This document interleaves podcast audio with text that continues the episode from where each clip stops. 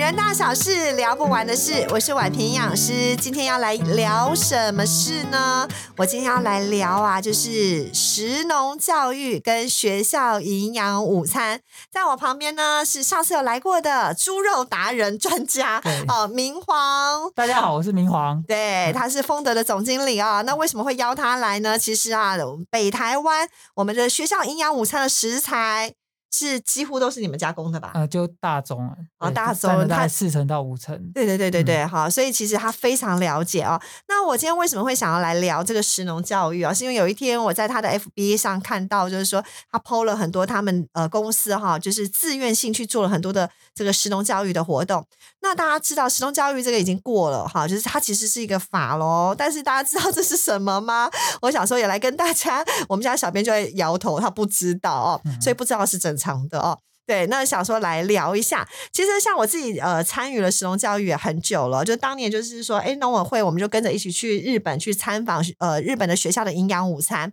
好、那我那时候其实也有个困惑，就是哎，石农教育哈、我我本来以为是跟营养师有关，我后来才发现哇，这是国家大事。对，这是国 家大事。对，大家一定会想说，食农教育不过是吃，跟对国家有什么关系？各位亲爱的，你你知道吗？你的便当，我们平常买的一个便当，大概有七成的东西都不是台湾好、出产的，全部都是国外进口的。对，你知道那个就是你自己会觉得这样子有什么关系吗？跟国家？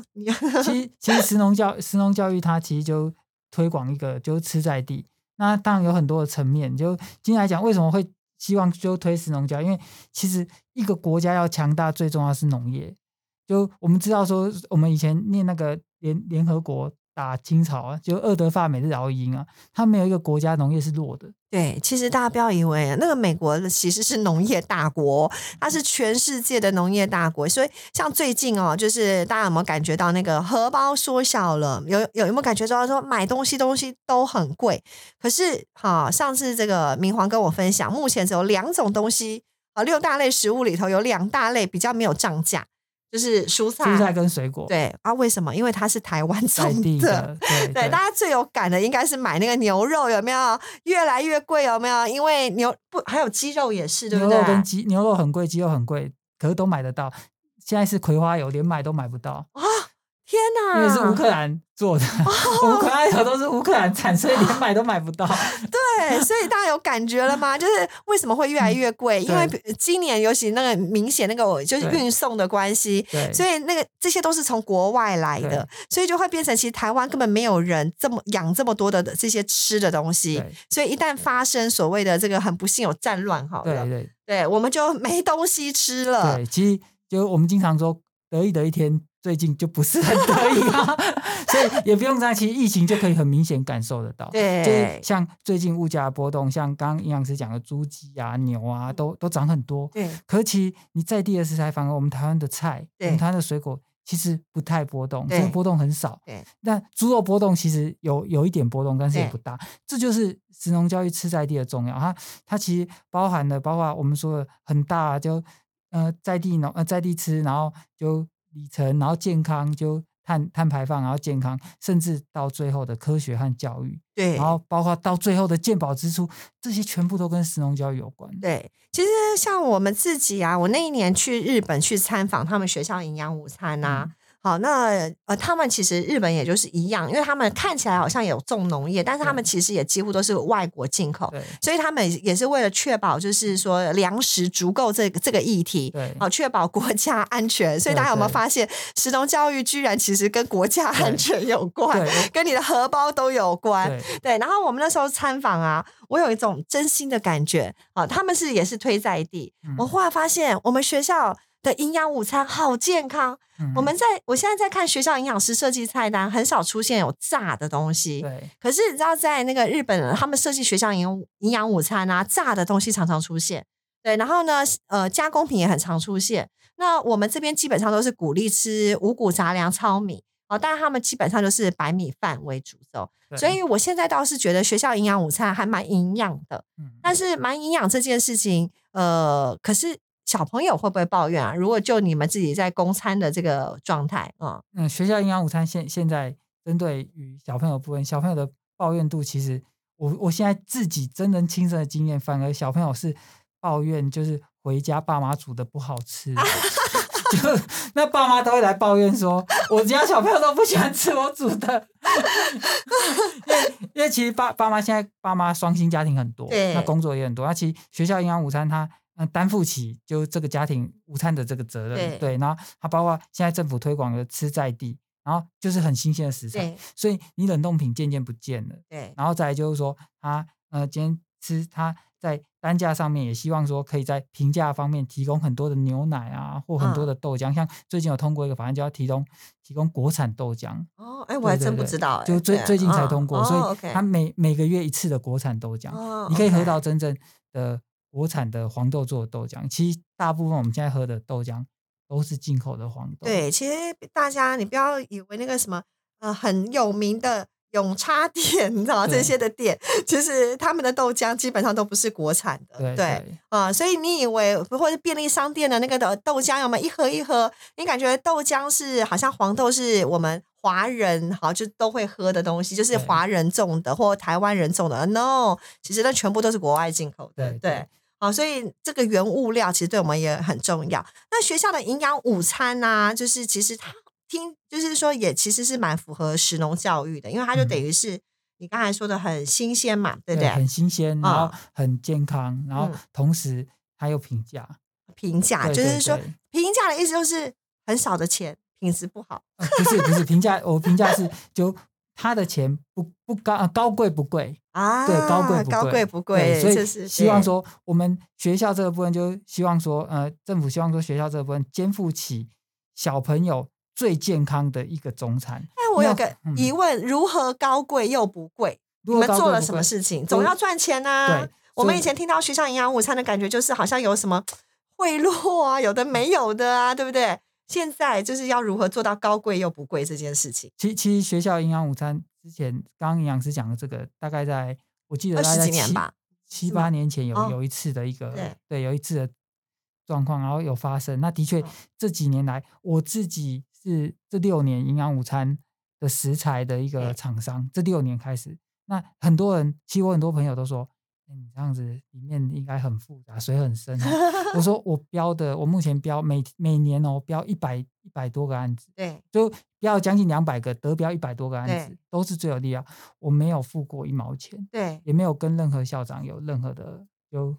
有关系。对对对对对，因为七六年算是新秀嘛，对所以对校长对也不对认识你。对对对对，所对以对，我觉得这个部分倒是还好。那他这个营养午餐这个部分，他其实他希望你就健康营养的状况之下，他怎么去呃，他呃兼顾到评价，就是吃在地。对我我我经常就说吃在地吃新鲜，对，吃当季，对，就是平价。哦对，OK，你像这个时对间，你吃凤梨就平价啊，，对对对对，对对对，你不可能这个时间去吃，呃，像草是莓，对对草草对莓，你季可节能就性很贵，的就可问能要进口题的。对对对对，所以所以怎么样吃平价？其实营养午餐这部分，我让吃在地变成当季平价，又可以保障农民，又可以呃保障国家的农本。对对对对，了所以这解很重要。所以其实就是给大家一个呃方向啦。其实现在现在学校营养午餐，因为我自己也去当过评审，就发现哎，诶其实现在真的跟我啦二十几年前其实是差很多差很多的哦。但是当然小朋友还是会挑食，所以针对挑食，就是说他们对于这个呃觉得这个不好吃那个不好吃，你们都怎么做一些调整或改变呢我？每次都跟小朋友说，就我觉得挑食的小朋友是很有个性的小朋友，很有自己的想法， 就建立想法的过程才会挑食。但是如何挑食又营养这个部分，嗯，等一下我们可以用食农教育来谈。那 OK 怎么去就在小朋友好不好吃？其实我说真的，今天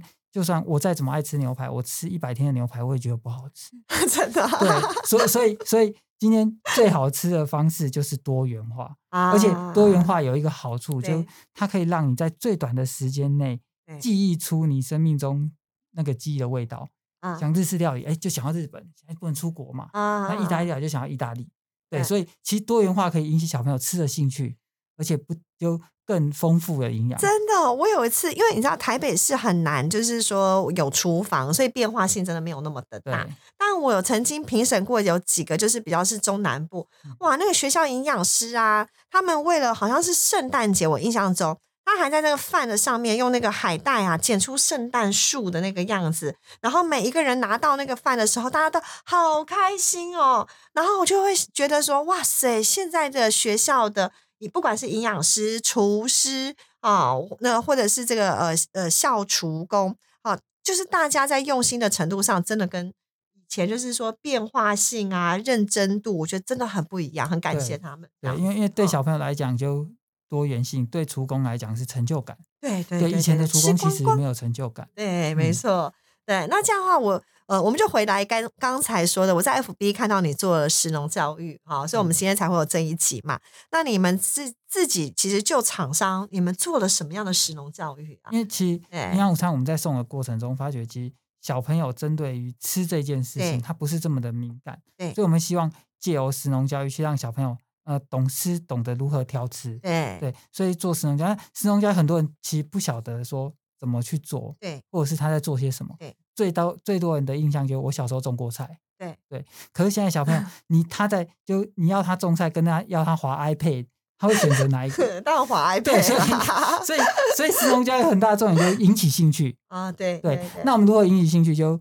在呃简单的互动过程中给他惊喜，对那让他就像我举个也好，我们经常就食农教育要想很多，我们当初找很多职人达人对来做食农教育，结果都败兴而归。嗯因为为什其实我们希望引起小农或青农的一些成就感，对，对，但是他们可能在教学这一方面不是这么擅长。懂懂懂，因为教小孩真的还是要很有一种难对方法，像你知道我自己教小吗，孩办过那个草莓，对我自己就装放一个草莓装，然后戴一个帽子，然后就是为了教小朋友。所以其实这个东西的互动很重要。那对第一时间，我们希望像神农教育，我们都经常知道，哎，像凤梨它有凤梨酵素凤梨多酚，或苹果有苹果多酚。对那其实经过热水，它稍微五十五六十度，它稍微烫过以后，哎，它那个凤梨刺刺的那种感觉就会不见。您您是说我们的凤梨，如果新鲜的凤梨用五嗯五六十度的热水大烫概一烫下大，概烫了大概三十到四十秒，然后哦三十到外四十皮秒，对然后对对嘴巴上那个本来会吃起来刺刺的那个对就口会感就会不见见了，对对就把对凤梨酵素给烫对走了，这样对，子。所以这嗯是很很直接的食农教育，哦，OK，让小朋友引起兴趣，而且他食物可以的科学，很大的反好反奇应，对好奇对，像、嗯像我们做鱼菜共生，哎，小朋友在养鱼的过程中，他知道鱼的大便可以当做菜的养分，对那他每天就老师就会说，哎，因为小朋友其实最麻烦了，爸妈就会觉得说吃饭永远吃两三个钟头，对吃到睡觉去，对对对对，有些小朋友对真的会这样子。然后对，然后我嗯们就会说，哎，喂鱼啊，喂鱼，就小朋友就会说，哎，我老师，我今天很想喂鱼，那你要把饭吃干净。嗯，对，那就大家就去观察那个鱼，然后接下来就看到那个菜长高。对，那长高以后，我们就可以把这些哦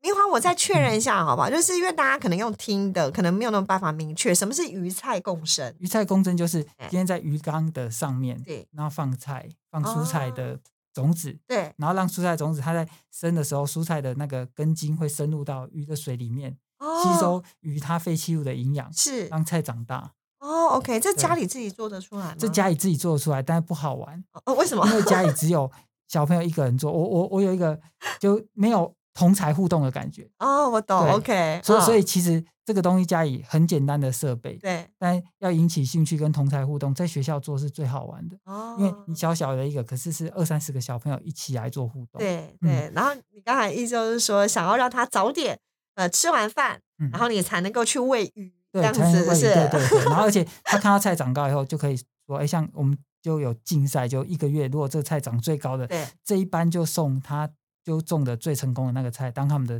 饭，他们就会引起他们兴趣去知道说，哦，这个菜是怎么来，然后怎么吃这个东西。对那我觉得这个都算还是基本，我觉得后面可以衍生的就是科学，嗯就我们都其实所有的科学它都是从食农教育开始。对那你越早接触科学，就好像越早接触英文一样，对，对，让小朋友不会输在起跑点，然后引起他的兴趣，啊懂他可能适不适合、感受度这些很小就可以培养，对对，了然后解再来就最后就我们国家健保支出也可以因为食农教育让小朋友知道吃这个东西，那它的养分啊，或者他喜不喜欢吃，怎么去兼顾它的营养，像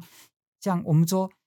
选择很重要，像健身的人他自己也很很会选择营养的对搭配，对对对对对，对很对重视有健身的人，对对，所以所以所以我觉得这样子的状况之下，其实就可以减保国家健保支出。所以你看，石农教育从国呃从国家的土地吃线上吃在地，然后可以有国本，然后到小朋友引起他的兴趣科学，最后到减少健保的支出，然后又可以提高我们农民的收入。对其实这是很好的一个循 环。哦很棒哎。那我想请问一下啊，就是这个在做食农教育，其实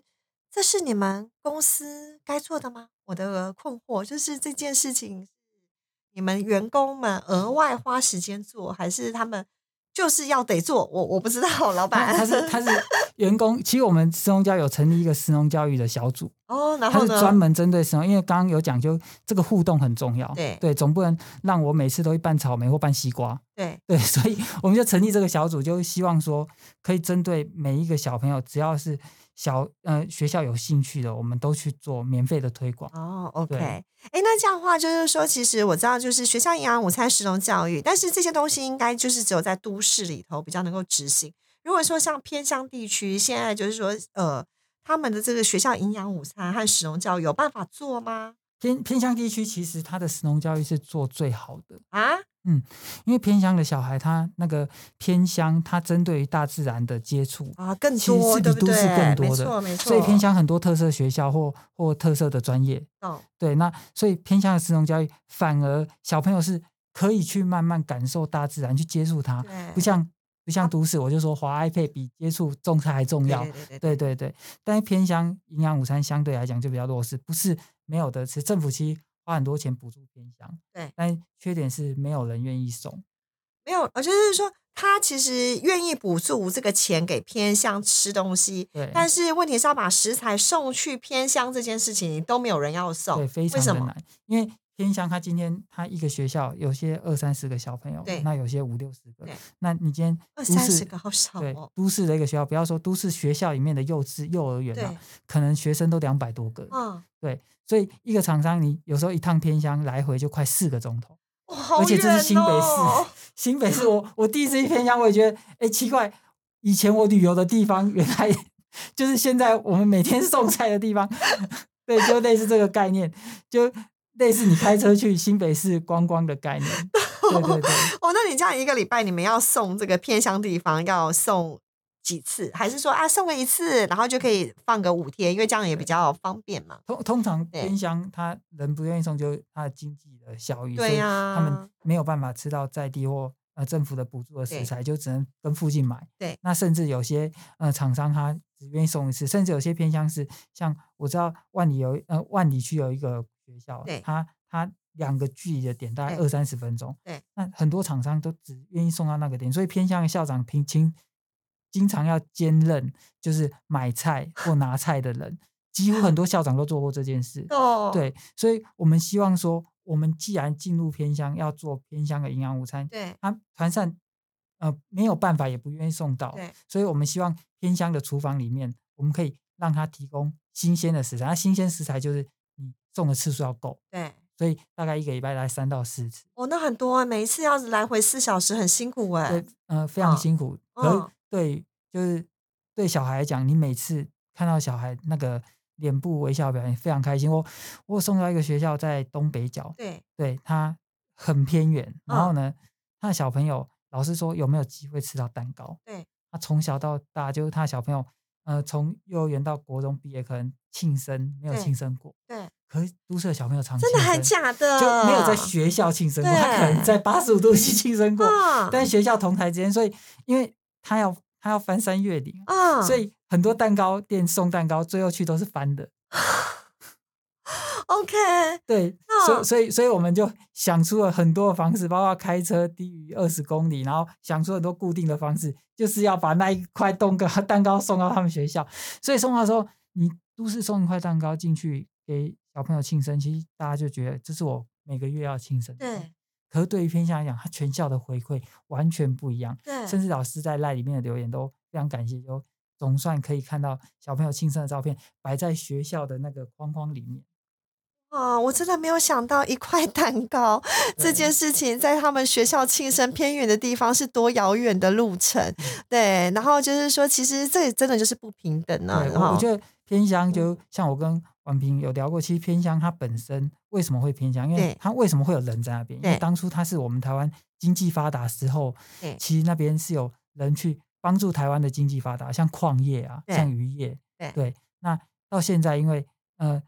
工作产业的不同，对然后慢慢造成人口的外流。对那当然，病校那个又是另外一个议题，我们是做对现在看到的事，对所以希望说这些以前为台湾有贡献的家庭，对，那为什么现在反而又被忽略了？哦，对对对，OK。好，所以我们今天呢、非常谢谢就是丰德的总经理明皇为我们分享哦，就是现在在产业界关于这个食农教育、学校营养午餐，还有在偏乡的一些社会服务哦，就是他们怎么做。大家听完有没有觉得哇，其实也也就是说，不止厂商可以这样做，其实我们自己吃在地，其实就是符合怎么样食农教育的最基本精神对没错。但是我刚听完那一一块蛋糕，我真的有被感动到， 真 的。好，那今天谢谢明皇不会跟我不们会来的分享，哇，今天真的非常谢谢明皇来跟我们分享哦，就是关于现在学校营养午餐，还有食农教育，还有所谓的偏乡议题哦。那偏乡的送一块蛋糕，居然要这么的费尽苦心，也真的让我觉得。